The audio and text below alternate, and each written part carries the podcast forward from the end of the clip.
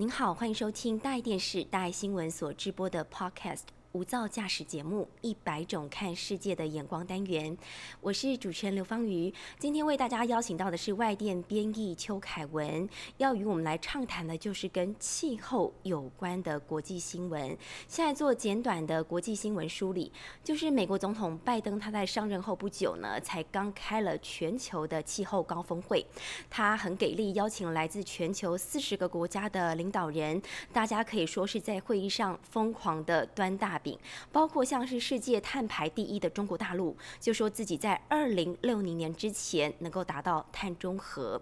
至于东道主美国自己也承诺了，他们要在二零三零年之前把温室气体降到二零零五年排放量的一半。欧盟也说了，他们在峰会前一天通过了协议，二零三零年之前减排至少百分之五十五，而这个基准点是以一九九零年来作为基础。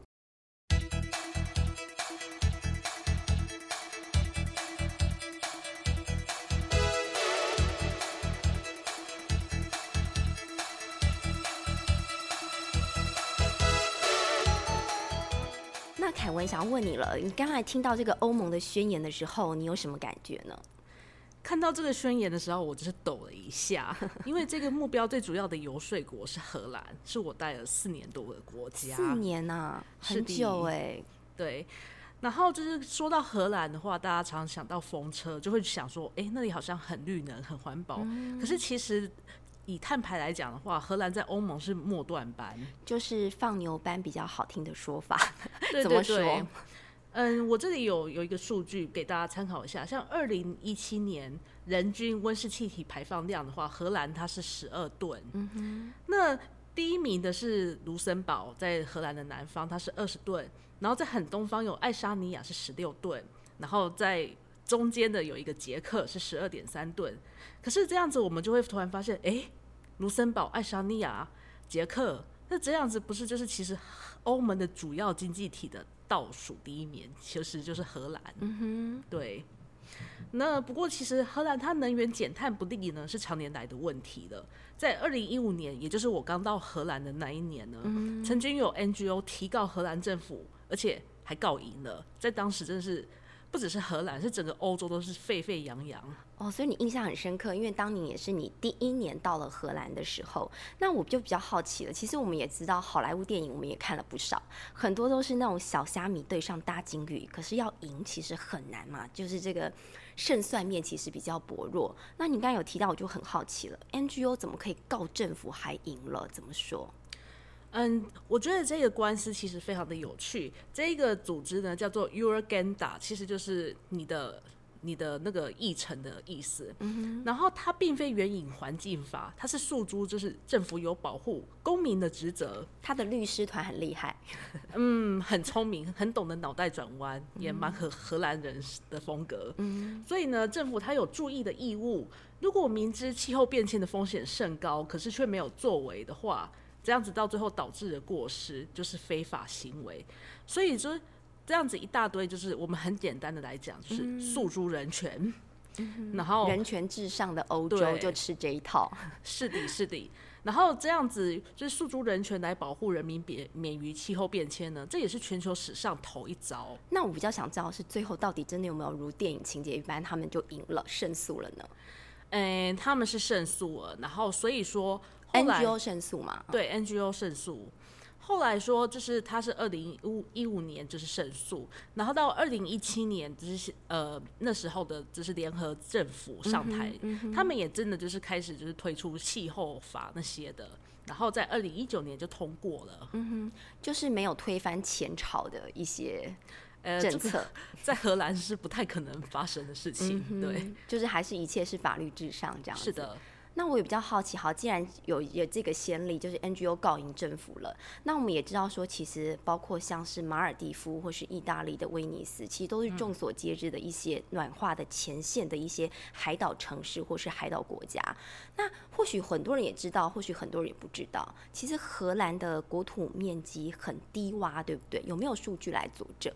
哦，有，其实那个荷兰有大概三分之二的国土是在海平面以下。三分之二啊？是的，为什么呢？因为呢，我不知道，就是大家有没有想到说，哎，以前那个小学的时候，课本有教我们荷兰人人定胜天，填海造陆。哦，有填海造陆，有有有。是的，然后所以说，就是当然，就是我们台湾人到了荷兰，我们会非常不解，就是明明只不过是一个就是三公尺高的小土丘，他们就觉得。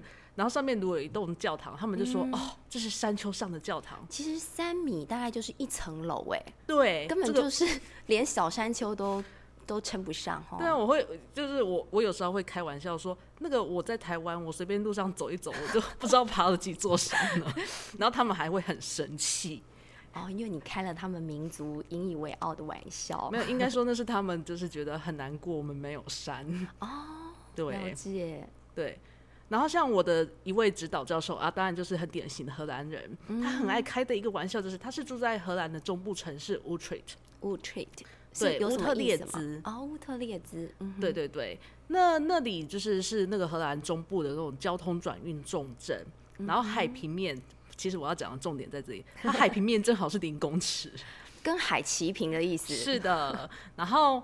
他就会开玩笑说：“哎，凯文，你如果说今天要来找我讨论事情，因为我是在更西边、更靠北海那边的莱顿，嗯，那那那个在海平面两公尺以下，我的教授就会说：啊，如果哪天那个溃堤啦，或者地平就是溃堤啦，然后海平面又上升啊，地层下陷，那你就只好游过来找我了。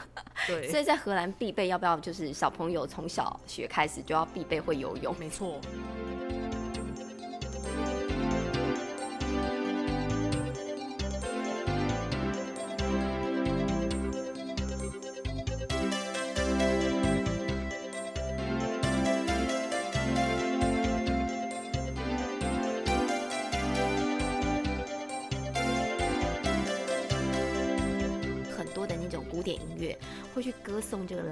莱茵河，那其实莱茵河不只只有这个歌咏浪漫或是美景吧？它有没有一些关于生态环境甚至气候变迁的议题？莱茵河其实就是在荷兰人那个心目中的印象呢，应该不太好哦。真的？对，因为就是跟我们想象不太一样，是不是？哦，不要，我们不要就是想想那么美好，因为荷兰它其实在九零年代呢，曾经碰过莱茵河水位暴涨，嗯，然后。当时就是导致二十万人口跟牛要撤离，你想想看，就是荷兰它牛那么多，要撤离那么多，他们很很受不了。而且人都受灾了，你还要撤离那些牲畜，其实是很大的工程。对，很累很累。嗯哼。然后所以说，就是当然，就是九零年代的那个就是水位暴涨啊，是一个他们他们的阴影。嗯。然后再来的话，一九五三年就是北海那个。风暴碰到就是风暴，然后就是在回溯之前的一个大灾难。嗯哼，风暴，然后适逢大潮，那时候真的很惨，就是它沿海大溃堤，然后就死了两千多个人，一直到现在，就是每年都还有就是北海的那个哀悼活动这样子。其实很类似我们亚洲的海啸，类似的，它的那个死亡规模、伤亡规模、经济的损失规模都很庞大，对不对？对，非常吓人。嗯哼，对，然后所以说就是。这这些水患呢是很严很大的分呃分水岭，就是说荷兰它传统上我们刚刚不是提到说他们就是填海造陆人定胜天耶，可是 可是其实我到荷兰的时候，我的印象中就是嗯运河很多，对啊，因为就是他们需要疏通水，然后还有很多水塘。以前的话，他们可能会想要把这些水塘就是慢慢填起来，填起来变成田地。现在不了，就摆在那里，然后甚至是用来就是开通，就是河水泛滥啊那些什么的备用的空间。那我比较好奇的是，刚刚有谈到他们的官司，NGO 已经打赢了政府，那他们有一些政策跟是一些制度，甚至已经施行的方面，其实都有在痛定思痛的做出改善。那除了这些之外呢，在目标值的定定，还有没有一些不一样的地方？荷兰它本身的话，它就定出来，我们二零三零年前要比一九九零年前相较之下要减少百分之九十五的温室气体排放量。这是一个非常远大的一个目标，希望不是沦为口号啦。那因为刚好我前几天有读到一个外电的媒体报道，我觉得很有趣啦。那因为依照你本身的观察，可以来跟我们聊一聊。就是荷兰他们政府其实还有一个规定是很贴近民生的，就像我们现在很多的什么 Uber E 啊、f o o Panda 这种食物外送平台，可是荷兰政府它就规定了，在二零二五年，其实已经几年之后的事情，四年之后，对，所有在荷兰境内的城市，他们如果要去做这个食物外送的话，必须要实现的是零碳排。那零碳排要怎么做到？代表不可以开车，也不能骑车吧？难道是走路来送外送吗？嗯，我觉得这很好玩。其实应该就是有些人有听说过，荷兰人爱骑脚踏车的疯狂程度是全欧洲知名的。就是你可以看到说，明明就是他们那里风暴就类似我们台湾的台风，他们照样骑，下雪天路滑的要死，还是穿着雨衣吗？然后穿着那个防寒大衣吗？No No No，荷兰人不穿雨衣的。真你不撑伞？欧洲人很讨厌撑伞。啊，原因是什么？好奇了。他们觉得很碍事。那他们就全身淋着湿哒哒去上班吗？是的，通常就是欧洲，他们那个外面会穿一件大衣，然后是通常。在荷兰的话，会晋升成也有防水功能这样子，比较时尚。就是他们是很讲究实用的，所以他们就会穿那个防风防水的，对。然后可能就是还有帽子啊，然后你就可以看到他们这样子面目很狰狞的骑过去。但是例行环保这一趟排碳之路是零这样子。嗯，我觉得这这。就是他们爱骑脚踏车这个习惯呢，就是让他们要推行，比如说至少外外送外卖要零碳排是，我觉得是蛮简单的事情。因为其实我在那里的时候呢，我大概叫十次外送外卖，九次都是骑脚踏车来吧。哦，这跟他们天生爱骑脚踏车。行之有年有关系嘛？对对。那除了这一点，其实这一点你可以看得出来了，他们的雄心壮志或许有可能实现，但是这个其实只是一个名声很小的一个点，还有其他的做法吗？政府有所作为吗？嗯，我觉得这是以我作为一个在。荷在荷兰居住的台湾人的观点呢，我会觉得比较有趣的。呃，第一个是他们的天然气。嗯哼，对，荷兰它其实是产天然气的大国。我印象中，它之前呢是甚至就是采它北部地区，就是北海地区可以采很多天然气，还可以出口到欧洲其他国家。嗯哼，可是它后来因为一个很好笑的原因，它开始就是不喜欢。采天然气，然后甚至现在要跟这个心爱的天然气断舍离。怎么说？嗯，就是那个北部地区呢，我们记得荷兰它地势非常低洼，是地地质也是松软，是。然后那个北部的那个那个地方，他们因为开采天然气。那个地区理论上是不会有地震的，他们就开始有地震了。所以那个地震是人为的意思嘛？就是因为可能土质松软，然后又有大规模的积聚开挖，就会造成那个震动感。是的，哦，其实呢，其实就是好像根据统计的，最大的规模也不过三点六而已。可是，如果在一个没有地震的国家感受到有感地震三点，对他们来说应该是一个很可怕的事情吧？是，对对，就是我曾经看过那当地媒体报道，就是有民众在那里抱怨说，我的灵魂被震了四分五裂，然后 这么戏剧化。对不起，就是当在台湾人耳中听起来会觉得哈，Are you kidding me？不过总而言之，就是反弹非常非常的强烈，所以呢，他们就决定好。就是虽然说这是金鸡母，我们还是跟他们说拜拜好了。哦，所以他们是忍痛和金鸡母，就是这个天然气的这个田来 say goodbye。对，就是为了更好、更宏观的永续的愿景嘛。这是一方面，然后另外一方面就是在荷兰，他们荷兰我刚刚说过，他们是很务实的民族。当他们看到的是说，哎，你因为采天然气，然后地震。不会消失，只会越来越大。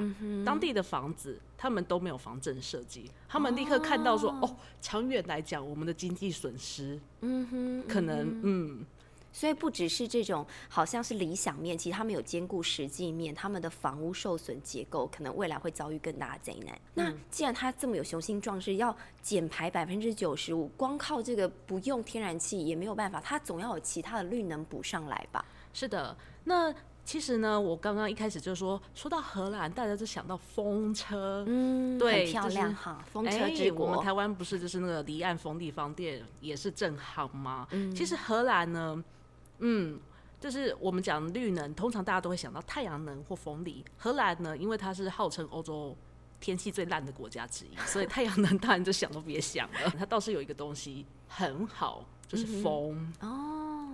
对，那可是风力的那个发电的的过程呢，其实阻碍是非常的大的，因为荷兰的人口密度在欧洲算是相对的稠密。嗯哼，好啦，这个都是相对的来讲啦。是说它比较多的大城市会住比较多的人。应该说，荷兰它的它的面积其实，在欧洲是很小很小的，对。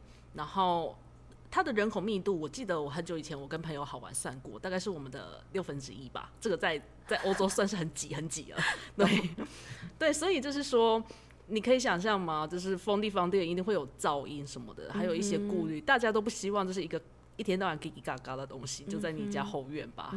对。那所以说，就是他后来就是就以离岸的风机为主发电，就是离家园比较远，对嘛？他不是都填海造陆嘛？那那个堤防那么多，那里就来来个离岸风机这样。嗯哼，对，然后也算是蛮成功的，像是荷兰的国铁，就是他们的火车啦。嗯哼，嗯，他们二零一七年以来。火车就是全风力电力发电的哦，很先进哎，风力发电啊。那对荷兰会有没有风的时候吗？那没有风的时候怎么办？嗯，他们有，他们有一些，呃，我印象中有一半左右的是自己发电的，然后还有一部分是跟别的国家买，就是以备不时之需这样子，有做备案就对了。是的，是的。然后想当初也是很好笑，就是那个他们国铁刚要上。刚刚风力发电上路的时候，大家也会像刚刚我们的怀疑是说，那万一没有电怎么办呢？是那个时候，他们的执行长还把自己绑在风车上 转转转。我跟你说，你这一点我一定要上网 Google 一下这个资料的新闻，我一定要看一下，这应该很有趣，不会有危险是不是？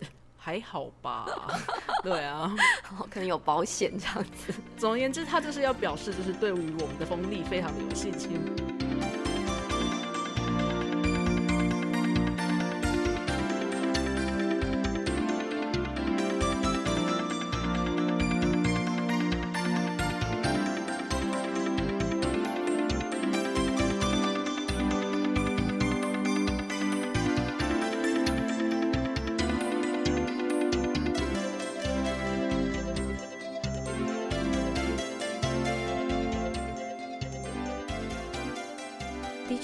觉得说好像讲讲到其他国家的这种新政策上路的时候，难免都会有这种阵痛期。毕竟一开始的时候不可能就是那种柏油大陆嘛，可能是还会经历这种黄土路坎坎坷坷。对。但是是不是他们其实一个政策要上路，除了政府有壮志雄心之外，也需要跟民间打好关系吧？为什么民间一定要来配合政府？他有没有试出一些力度？嗯，我觉得这是一个很好的问题，就是荷兰的能源供应呢，我觉得可以从这方面来切。它跟台湾非常的不一样，他们有很多很多很多电力公司是私营，而且高度市场化、高度竞争的。那所以这种时候呢，你如果是能源政策想要转型的话，你同时就是要给企业和民间，你都要给他就是利多打交道。抚摸一下，对对对，帮他们的顺毛一下之类的。然后就是可能就是嗯，我们台湾人会有点难以想象他那里的就是私营的高度市场化能源呃能源机制。然后我可以讲一下我自己的故事。哦，我最喜欢听自己的故事了。好好，我有有其实有点好笑加悲惨哦，就是我刚到荷兰的时候有一个头很痛的问题，就是。啊，有那么多能源提供者，那我我搬进去就是我搬进一个家徒四壁的那个 student housing，然后我还要去找这个就是水电的公司自己签约，里面都没有吗？他不是你不是说他是 student housing，不是类似宿舍的地方？哎，那里的宿舍也是，我就说。呃，概念上我们可以说它是宿舍，可是不像台湾的宿舍是学校去经营的，它也是私有的、民间的，只不过是跟学校签约而已。所以要什么没什么。对对对，大致上是这样子的，要什么没什么。对，然后当然就是我我去看了我的租屋合约上面那个，当然他们有推荐几个比较适合我们这些外籍学生的公司，可是我一看我头就昏了，每一家公司都有好多方案。嗯哼，好。有几层是叉叉能，比如说几层三层是风力，然后呢，计算方式有叉叉时段，比如说我们有两个时段，然后三个时段，或者是几个时段加一个离峰时段什么的。我听了头都昏了。对对对对，然后还有配合你的房型，比如说，嗯，比如说就是有一些可能你只是住一个套房，对，因为那里没有雅房这种东西，对，对你只是一个套房，好，或者有人是租一层公寓，有人是租一栋，对，然后这些的，而且这些呢。最后还加上一个让我头跟昏的，有几趴的环境友善回馈。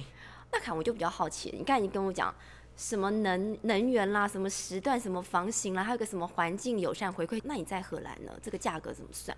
哦，我觉得很好玩。我刚去的时候我很震惊的，就是说，哎，为什么我都还没有用什么电，你就要我先预缴一年的电费？一年，好生气呀！一年呐，对，就是你在签约之前呢，他们都会就是。呃，会有几个试算的方法，然后就是供你，就是根据你自己的房型啊，然后你是几个人呐那些的，还有你要选择用几趴几趴的什么什么能，然后你要给多少环境友善回馈，这个环境友善回馈我等一下再再详细解释。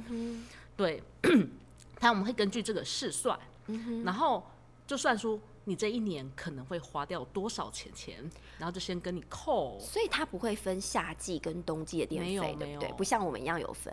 那我就比较好奇，是不是因为我知道很多欧洲国家，虽然说现在气候变迁了，他们现在有很多热浪，可是以前他们是不是大部分夏天都不吹冷气，或是没有装冷气的习惯？哦，对啊，就是我印象很深刻。其实我刚到荷兰，二零一五年的时候，那时候夏天并不热，我觉得好舒服。嗯哼。可是到了二零一八年。Oh my god！它那里热量就是体感三十八度，然后我在海牙的街头走一走，但是平常那个水塘里面会有很多天鹅跟鸭子，都躲起来了。哦，那天神的，你知道，就是水里水面完全没有它们，它们都在树荫下。我想说，他们应该也知道自己下水就会被烤熟了，被温水煮青蛙的概念。对对对，然后对那时候就是体感就是三十八度起跳，然后。还没有冷气，因为绝大多数的荷兰的建筑呢，传统上都是建来呃保暖的。那不就是有加温、很温暖的效果？就很温暖、很温暖、很暖、很温暖。就是 那是就很多，其实有很多人就就中暑了这样子。就是很多，就是后来讲的就是热伤害。所以现在会不会近年来，虽然说我们知道你已经回台湾几年了嘛，会不会近年来荷兰其实开始也有装饰冷气这样的趋势？嗯，我是注意到有了，因为就是呃。我刚去的时候，大型商场也没冷气。可是后来就是到了，我觉得非常可怕的那一年的夏天，就是有一些地方是有冷气的。嗯哼，对，比如说学校的图书馆，嗯哼，就是好像在前两年装了，然后我就很开心，就往图书馆跑。对，而且你刚才有说过，反正你就是要预支的，他跟你预支的是一年的这个电费。那如果你用少用多了呢？用少他会还你吗？用多他要跟你索赔吗？哦，对对对，嗯，我说过荷兰人就是很务实，而且他们其实是嗯蛮吝啬的，蛮吝啬的 的国家。凯文慎言呐，这是你待过四年没有没有没有没有，因为荷兰他们以前就是我们讲想到阿姆斯特丹有没有商人，然后他们的东印度公司，他们是以商为主的，他们就是属于就是那种一分钱一分货，给你算的清清楚楚的，然后两气这样子。对，这些都不是都不是个人的事情，就是就是商。就是商业活动的事情而已，对。然后，对，所以说就是到了呃年底的时候呢，他们我们那里每一户都有一个 smart reader，就是智慧电表之类的东西。对，他会请你去就是看一下，然后到网络上填它上面的度数，然后当然他们自己就是他们系统里面也有一些判读的机制，然后就来就会推算出你最后到底用了多少。当然多了就补，少了。嗯，他们会退给我。哦，那这里还不错啦，起码有 balance 到，不会说，嗯，多的要你补，然后少的他又不退你，这个就不合理了。哈，那讲他们有务实做到。那我比较好奇了，比如说，呃，像我才刚收到我们家最近的这个账单嘛，电费账单上面就会有一个节电奖励金。嗯。就比如说我比上一期同期的我的电用的少了，他会给我一个 feedback。那在荷兰有吗？哦，对，其实我刚刚说我要讲环境友善回馈，可是我一直还没有讲。那在荷兰的这个东西呢，其实就是类类似那个概念，就是你一开始在签约的时候，你就会想说我要有多少的东西是环境呃回馈给那个企业。你可以想象成说，你支持企业做一种就是长期的再生能源发展。像我刚刚的我刚刚的例子好了，假设啦，假设我选的就是有十趴的环境友善回馈，然后最后呢，他们就是哎年底发现就是要退我十欧，那里面我就有一欧就捐给他们了。哦，真的算的很清楚哎。对对对对对，呃不过我这是很简很简单的算法，就是说，可是呢，这个企业它就是我说过他们是很重商、重合约、重法律的，他们有这个责任与义务，就是。只能多花这一欧，一定要去投资再生能源。借鉴他山之石嘛，荷兰有好的可以学习，那也有不好的地方，大家就一起努力。嗯，人人有责，真的是人人有责，不是不要每个人都置身事外这样子。我们有水有电的时候，也要醒思没水没电之苦。那也很感谢凯文今天来上我们的节目，然后一起畅谈这个荷兰的能源政策，也希望未来还有更多的机会。那听众朋友，我们下周见。